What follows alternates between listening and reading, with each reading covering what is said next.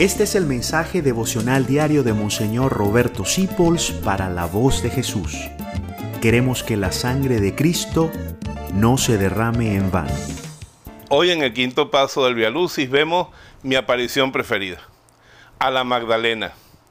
Estaba llorando porque creían que se habían robado el cuerpo porque ellos eran pobres y esa tumba era de un señor rico, José de Arimatea y lo confunde con el jardinero. Y cuando Jesús le habla y le dice su nombre con su voz, María, ella lo reconoce y lo agarra fuertemente. Y Jesús le dice, pero suéltame, que todavía no me voy al cielo.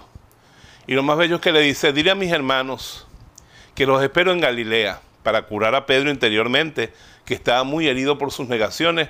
Quiso llamarlo al mismo mar donde lo hizo tener una primera pesca milagrosa. Ya hablaremos de eso en estos días. Pero después le dice, dile a mis hermanos que yo subo a mi Padre que ahora es el Padre de ustedes, a mi Dios, que ahora es el Dios de ustedes. O sea, Jesús, con su muerte y resurrección, hizo que podamos llamar a Dios papá. Y que seamos verdaderamente hijos. Todos los bautizados somos hijos de Dios. Y los que están llamados al bautismo también. Todos los hombres ahora somos hermanos, somos hijos de Dios. Y podemos decirle a Dios papá porque Jesús abrió de nuevo el paraíso para nosotros. Esa es la gran noticia que el resucitado le dijo a esta gran mujer, María Magdalena, y la convirtió en la primera testigo de la resurrección. A la que había sido la peor pecadora, la hizo la primera evangelizadora. Así tú y yo, no importa el pasado que tengamos, podemos ser testigos de la resurrección.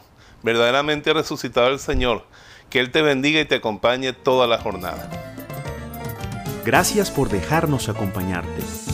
Descubre más acerca de la voz de Jesús visitando www.lavozdejesús.org.be.